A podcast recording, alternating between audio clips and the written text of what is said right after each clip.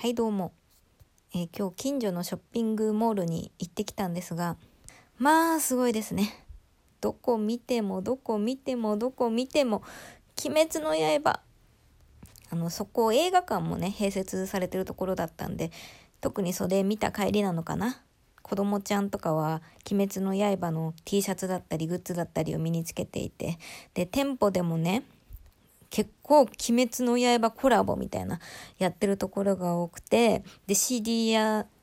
CD ショップの前通れば「鬼滅の刃」サウンドトラックみたいなのが並んでて で本屋の前を通れば当たり前にこう「鬼滅の刃」が店頭の一番目立つところにあるわけですよ。ですごいなと思ってほっと一息コーヒーを飲みがてら休憩してね。休憩がてらコーヒー飲むか。まあどっちでもいいですけど。スマホを開いてツイッターを開きましたらそこでも「鬼滅の刃」「鬼滅の刃」「鬼滅の刃」ってもう全然関係ないところで出会った人たちがもう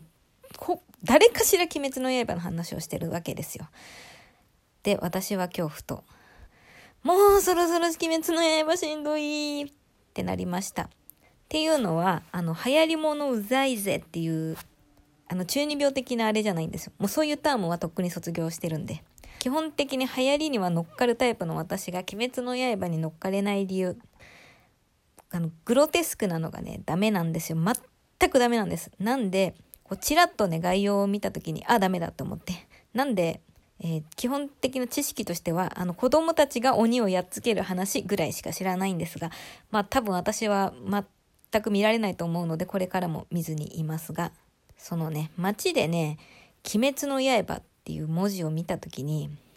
単純に文字の圧強すぎませんか？鬼滅の刃って。あの、滅するって感じが入ってるでしょあれを見るたびにね、じわじわと HP が削られていくんですよ。滅するって文字何、一日に何回も目にしてると嫌になってきません？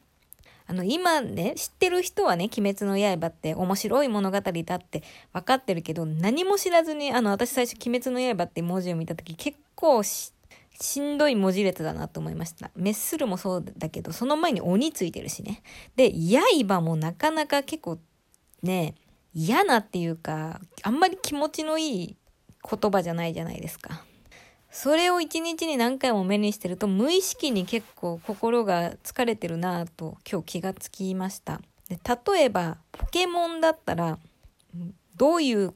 のか知らなくても文字列がもう可愛いじゃないですか。カタカナだし。で、モンが可愛いし、ポケもなんか可愛いし。見ててなんか負のエネルギーを感じることってないと思うんですが、ちょっと鬼滅の刃はね、ちょっと文字の圧がしんどいのと、加えてその、まあ、物語もそんなに明るい物語じゃないと思うんですよね。最後見て、もちろん全然見てないんで、あの、最終回迎えて、それがどういう終わり方かとも知らないんで、ハッピーエンドなのかもしれませんが、基本的にそんな明るい話ではない中で、やっぱキャラクターも、こう、鬼滅の刃って書いてある中で、下でね、下に書いてある絵で、基本笑ってないじゃないですか。キリッとした、なんか怒ったみたいな顔をしてて、まあ、背景とかも結構暗い感じでね。ポケモンだったらそのピカチュウが跳ねてたり、ポケモンが笑ってたり、で、た、あ、たけしじゃない、サトシも笑ってたりするじゃないですか。で、今まで流行ってきた妖怪ウォッチもそうだし、妖怪ウォッチはほら、妖怪って入ってて一瞬、ん？って思うけど、ウォッチがポップで、で、キャラクターがやっぱり可愛くてね、ジバニャン可愛い、コマさん可愛い、ケータも可愛いって中で、それと同じ感じで、鬼滅の刃が街にいると、ちょっと、うん、心への負担がっていうお話なんですよね。だからタピオカブームとかね、全然しんどくないじゃないですか。タピオカっていう名前可愛いし、見た目も可愛いし、味美味しいし。鬼滅の刃、名前怖いし、見た目怖いし、味しないし、ねえ。ーそれでですね、じゃあ、鬼滅の刃に変わってというか、今後流行ってほしいものを考えまして、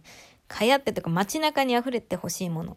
まあやっぱサンリオ系はいいですよね。ポムポムプリンなんてもう名前だけで可愛い。ポムポムが可愛いし、プリンも可愛いし。で、あの見た目。可愛い。で、キティちゃん、当たり前に可愛い。でキキララ、リトルツインスターズです。正式名称は。私はもう、サンリオって言ったら昔からキキララ、リトルツインスターズ派なんで。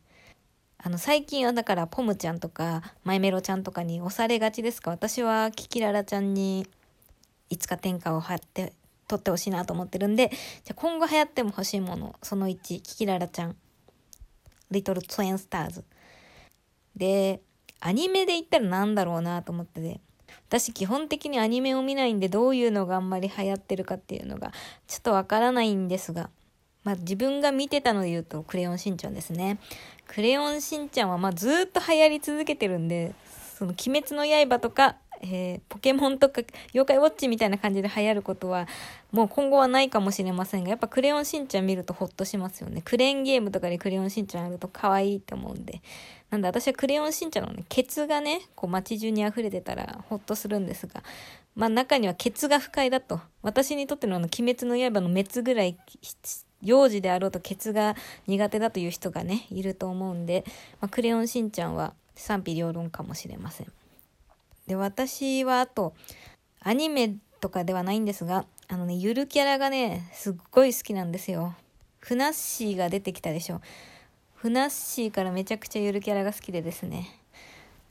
まあ、ふなっしーは最初ミーハンシンでハマったんですが、大体見てるとね、だんだんね、見てると本当に癒されるんですよ。平和で世界観が。で、最初はふなっしーが好きだったんですが、1年後ぐらいにね、たまたま同時期に、ふなっしーとたまたま同時期に現れたネバールくんっていう納豆の妖精のキャラクターがいて、ふなっしー千葉の妖精なんですけど、ネバールくんはあの茨城のね、妖精なんですよ。で、隣じゃないですか。なんか同じ時期にしかも現れて、すごい偶然ですよね、なんか。隣の県同士のその妖精があんまり同時期に出てくることってないじゃないですか。もうすごいタイミングで出てきたんで、やっぱなんか惹かれ合うものがきっとあるんだろうなって。あの、辻ちゃん、かごちゃんみたいにね。この二人が同時にみたいなのってやっぱあるんだろうなと思います。まあ、ふなっしーとネバールくんは妖精なんで、えっ、ー、と、ひとなしとひと豆ですね。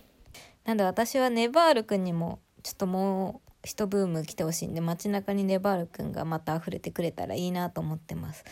でも、佐野丸も可愛い。我が群馬ちゃんも可愛い。そいで、ふっかちゃんってめちゃめちゃ可愛くないですか？ふっかちゃんって何って思ってる人、ネギを連打してください。ネギを連打してください。私にねぎらいのネギを連打してください。そこには、とっても可愛らしい妖精がいます。はい、ということで、ネギ連打の方、よろしくお願いします。バイバーイ。